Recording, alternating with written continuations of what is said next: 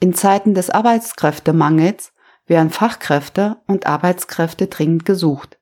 Für viele Rentner bietet eine Nebenbeschäftigung die Möglichkeit, ihr Einkommen aufzubessern. Als Steuerberater werden wir oft gefragt, welche Besonderheiten gibt es bei der Anstellung von Rentnern und wie sieht es mit den Arbeitgebernebenkosten und den Sozialversicherungsabzügen des Arbeitnehmers aus? Darüber sprechen wir in der heutigen Folge.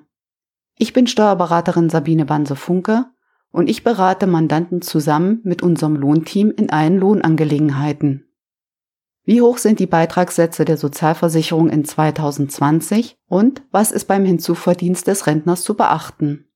Wenn Rentner eine sozialversicherungspflichtige Beschäftigung aufnehmen, kann sich dies auf die Sozialversicherungspflicht der einzelnen Versicherungszweige auswirken. Die Sozialversicherungszweige sind Kranken- und Pflegeversicherung sowie Renten- und Arbeitslosenversicherung die Beiträge für 2020 betragen. Krankenversicherung 14,6 Prozent zuzüglich Zusatzbeitrag der jeweiligen Krankenkasse. Pflegeversicherung 3,05 Prozent zuzüglich Zusatzbeitrag für kinderlose Erwachsene ab dem 23. Lebensjahr. Rentenversicherung 18,6 Prozent, Arbeitslosenversicherung 2,4 Prozent. Die Beiträge der Sozialversicherung werden je zur Hälfte vom Arbeitgeber und Arbeitnehmer gezahlt.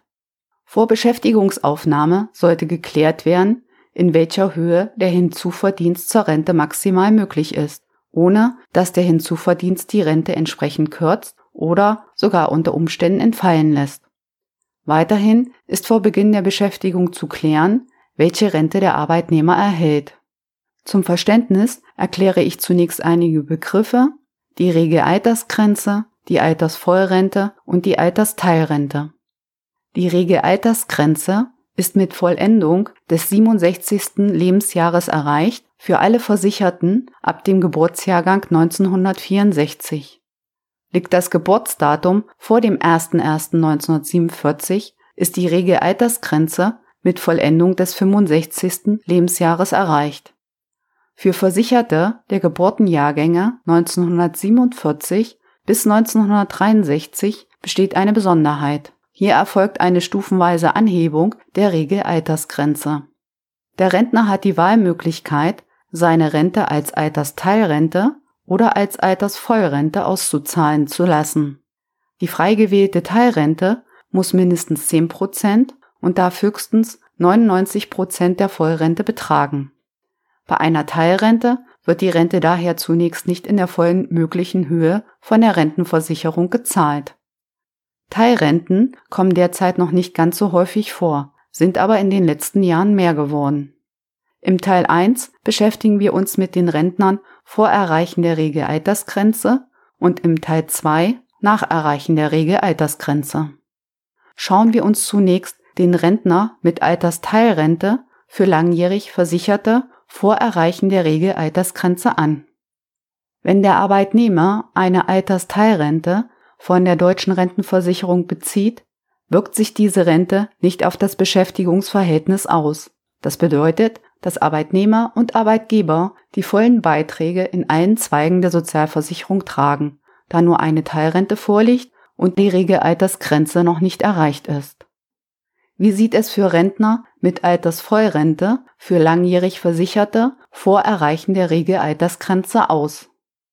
Bei Erhalt der Altersvollrente für langjährig Versicherte handelt es sich um einen Rentner, der die Regelaltersgrenze der deutschen Rentenversicherung noch nicht erreicht hat, aber durch die Anzahl der Arbeits- bzw. Beitragsjahre einen Anspruch auf Rente hat.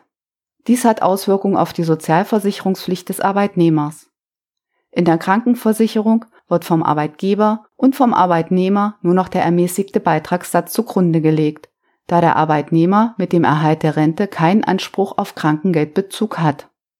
Der ermäßigte Beitragssatz der Krankenversicherung beträgt 14 Prozent zuzüglich Zusatzbeitrag der gewählten Krankenkasse statt der 14,6 Prozent zuzüglich Zusatzbeitrag und ist damit geringer als der normale Beitragssatz. Der Arbeitgeber spart durch den ermäßigten Beitragssatz in der Krankenversicherung ebenfalls 0,3 Prozent Arbeitgeberaufwendungen zur Krankenversicherung. In allen anderen Zweigen der Sozialversicherung, also Rentenversicherung, Arbeitslosenversicherung und Pflegeversicherung, bleiben die Beiträge bei den normalen Beitragssätzen, da die Regelaltersgrenze noch nicht erreicht ist.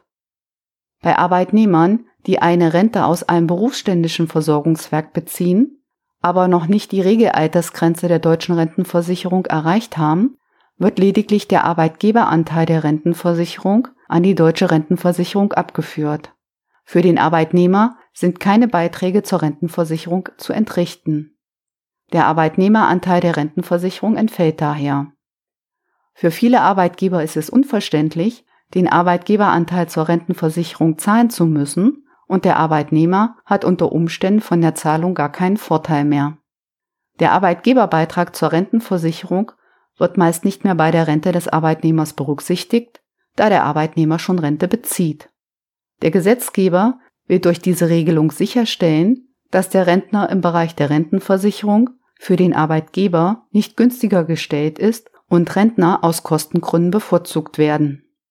Welche Besonderheiten gibt es bei der Versicherung eines Rentners in der privaten Krankenversicherung?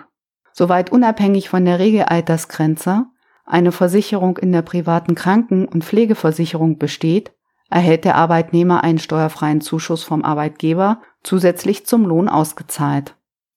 Gibt es Besonderheiten bei Rentnern bei Entgeltfortzahlung, Urlaubsansprüchen oder Kündigungsfristen? Auch wenn angestellte Rentner zu einer besonderen Personengruppe in der Gehaltsabrechnung zählen, sind sie dennoch Arbeitnehmer und haben somit einen Anspruch auf Entgeltfortzahlung, Urlaubsanspruch und Kündigungsfristen. Liebe Zuhörerinnen und Zuhörer, die Beschäftigung von Rentnern wirft oft viele Fragen beim Arbeitgeber und beim Arbeitnehmer auf. Für die korrekte Abrechnung des Sozialversicherungsbeitrages des Rentners werden die Art der Rente und die Regelaltersgrenze des Rentners benötigt. Hierfür reicht der Blick auf den Rentenbescheid. Die Einstufung des Rentners kann sich ändern, wenn er von einer Teilrente in die Vollrente wechselt oder wenn er die Regelaltersgrenze erreicht. Sprechen Sie uns oder den Steuerberater Ihres Vertrauens an, wenn Sie oder der angestellte Rentner Fragen haben. Sollten Sie Fragen zum heutigen Thema oder zu Themen der vergangenen Podcast-Folgen haben, zögern Sie nicht mit mir Kontakt aufzunehmen. Das Transkript dieser Folge finden Sie auf unserem Blog auf unserer Internetseite zum Nachlesen. Den Link zum Transkript finden Sie wie immer in den Shownotes. Und wenn Ihnen diese Folge des Podcasts gefallen hat, dann vergessen Sie bitte nicht, ihn zu abonnieren.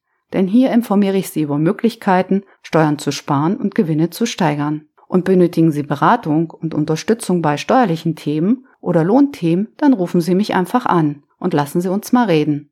Bis dann, Ihre Sabine Banse-Funker.